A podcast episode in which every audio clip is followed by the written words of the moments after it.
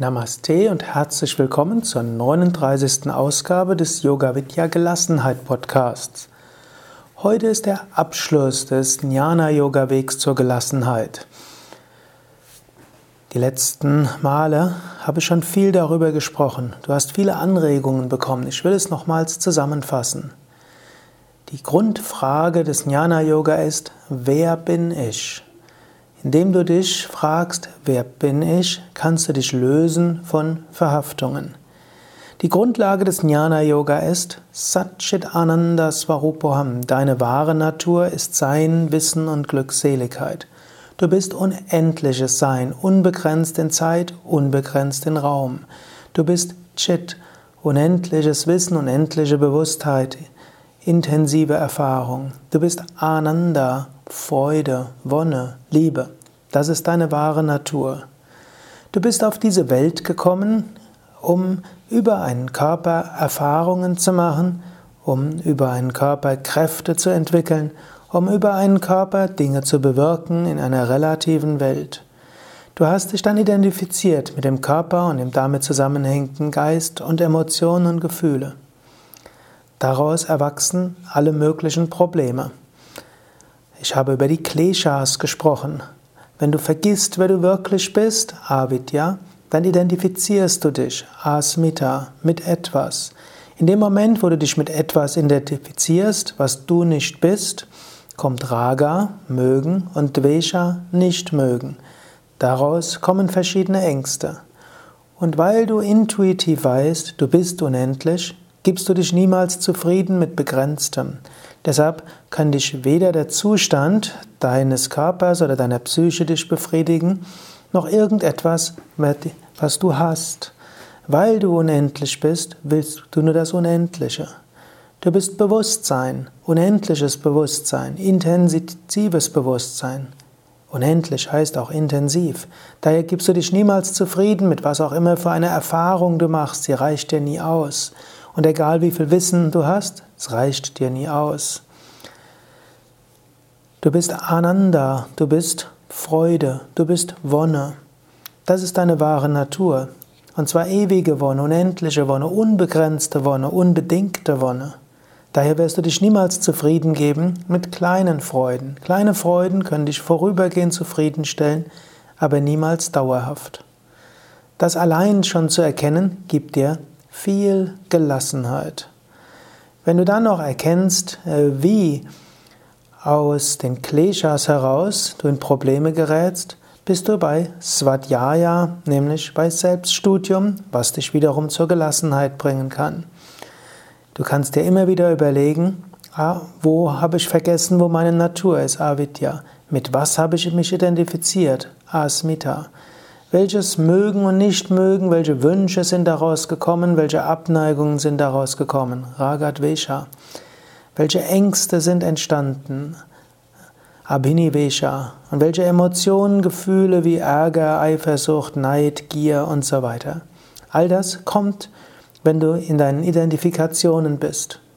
Daher gilt es immer wieder, dich zu lösen von Identifikationen.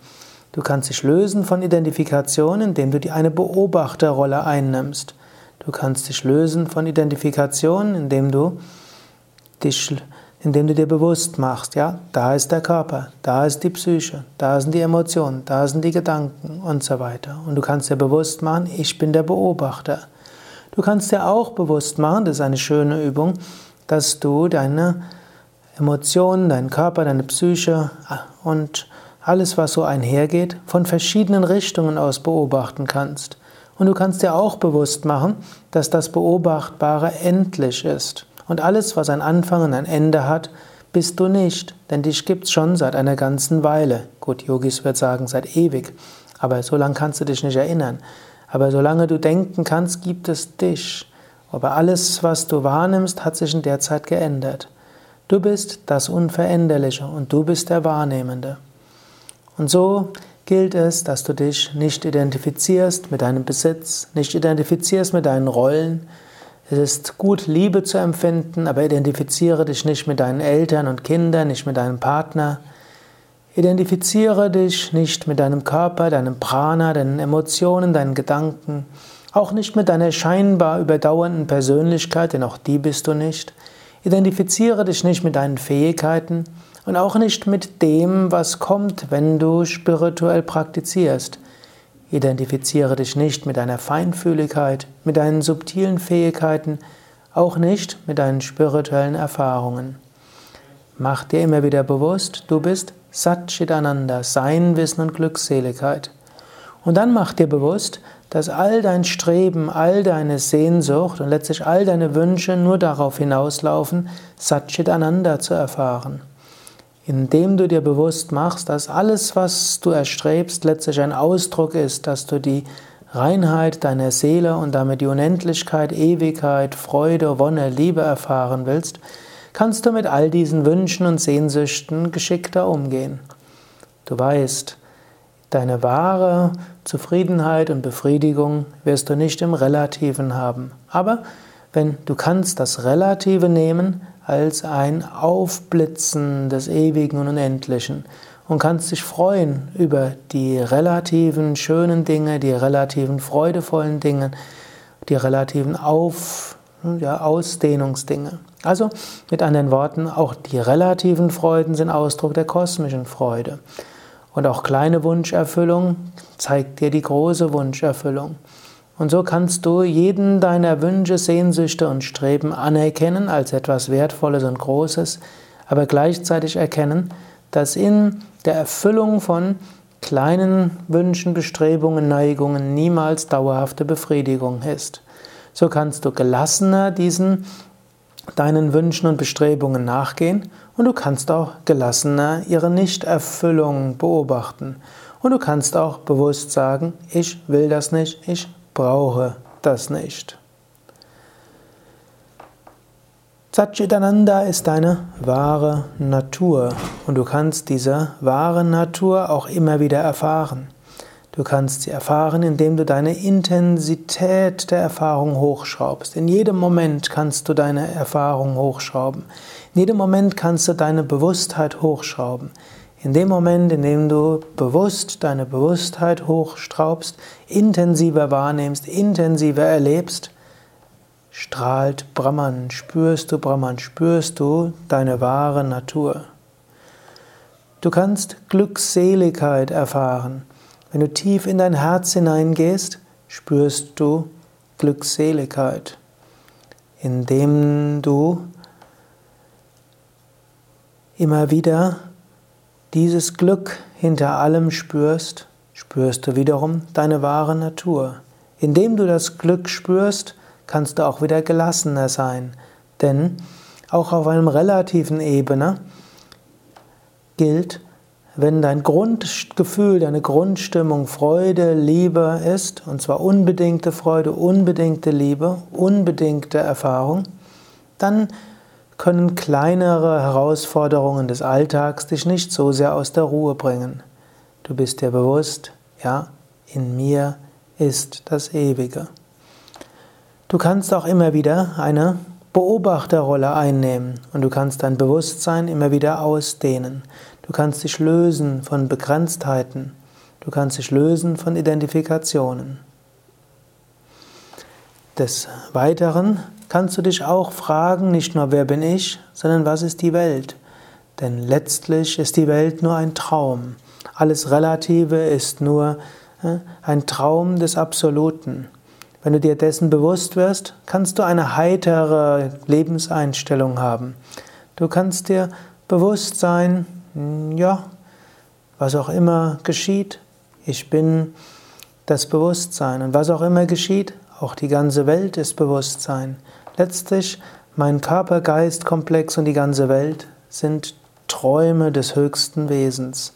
Mein Bewusstsein und das Bewusstsein von jedem Einzelwesen ist das gleiche. Und das, selbst die Welt besteht aus nichts anderem als Bewusstsein. Wenn du das erkennst, warum solltest, solltest du dich ärgern lassen? Worüber solltest du dich ärgern? Wovon könntest du Angst haben?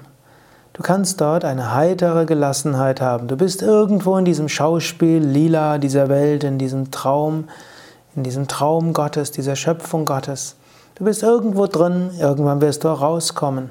aber du bist jetzt in dem Traum, aber es ist ein Traum. Und du kannst voller Staunen und Faszination beobachten, was hier ist, aber eben beobachten als Beobachter, als Gast, als Tourist vielleicht sogar.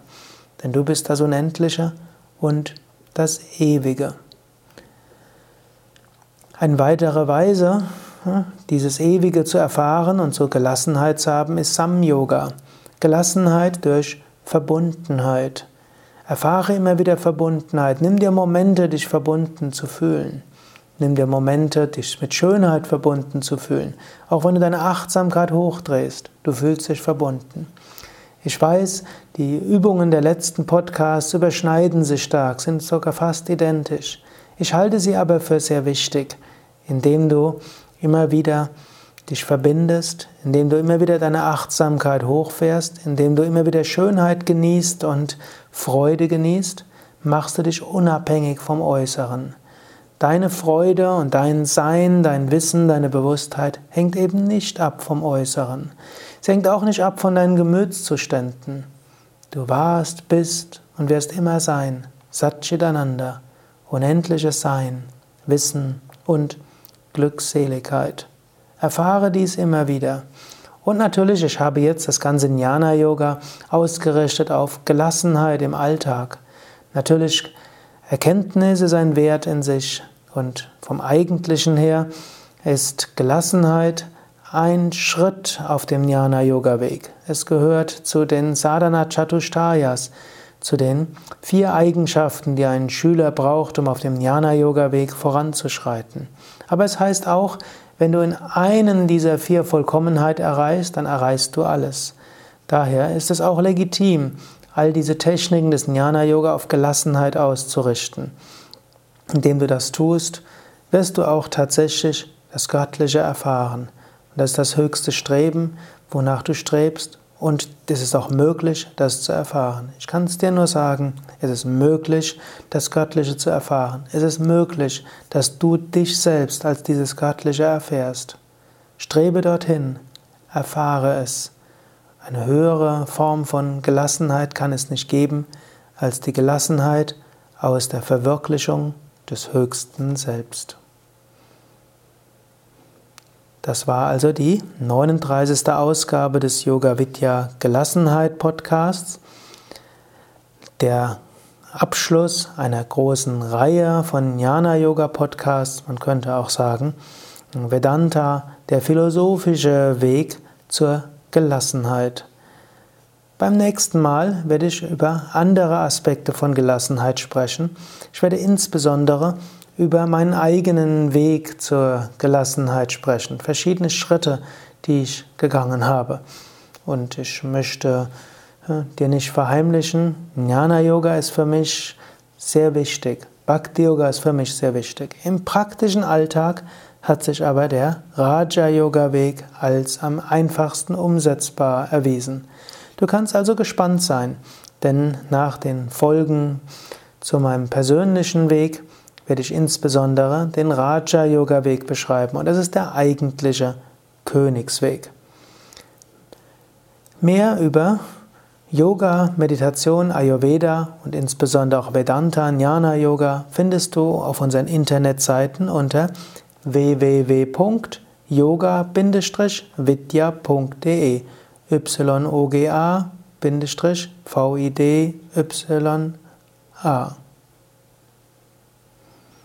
www.yoga-vidya.de. Ja, und da findest du natürlich auch das Programm der 100 Yoga Vidya Stadtzentren, du findest das Programm der drei Yoga Vidya Seminarhäuser, du findest Informationen über Indienreise, du findest Informationen über Seminare zum Thema Gelassenheit, Seminare für Jnana Yoga und Vedanta, Yogalehrerausbildungen, Ayurveda-Ausbildungen, Meditationskursleiterausbildungen und vieles, vieles mehr. Auf unseren Internetseiten findest du auch viele Meditationsanleitungen, viele Videos zum Üben, ganze Yoga-Stunden, sowohl als Video als auch als MP3, alles kostenlos. Außer natürlich die Seminare und die Ausbildungen. Ja, die sind, ja, da musst du natürlich auch deinen Obolus entrichten. Aber am wichtigsten ist, frag, wer bin ich, erkenne dein Selbst und sei frei. Satchidananda Swarupaham. Deine wahre Natur ist Sein, Wissen und Glückseligkeit.